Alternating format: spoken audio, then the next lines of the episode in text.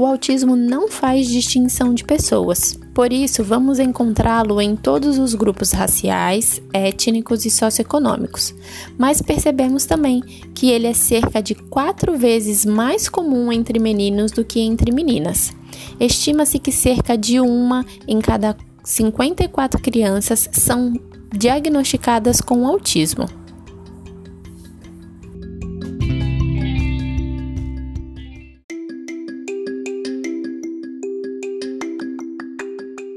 Não conhecemos, mas já sabemos que existem muitas causas prováveis para o autismo.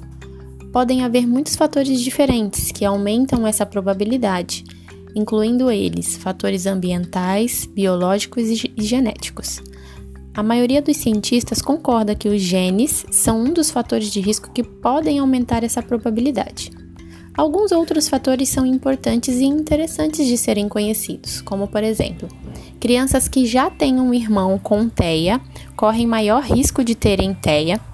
Indivíduos com certas condições genéticas ou cromossômicas, como por exemplo síndrome do X frágil ou esclerose tuberosa, também têm uma chance maior de ter autismo. Quando tomados durante a gravidez, alguns medicamentos prescritos têm sido associados a um maior risco de TEA. Existem evidências de que o período crítico para o desenvolvimento do autismo ocorre antes, durante e imediatamente após o nascimento. Crianças nascidas de pais mais velhos correm maior risco de ter autismo.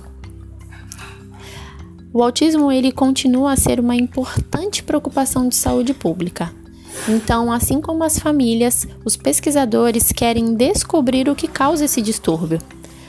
Compreender os fatores que tornam uma pessoa mais propensa a desenvolver o TEA vai nos ajudar a aprender mais sobre as suas causas.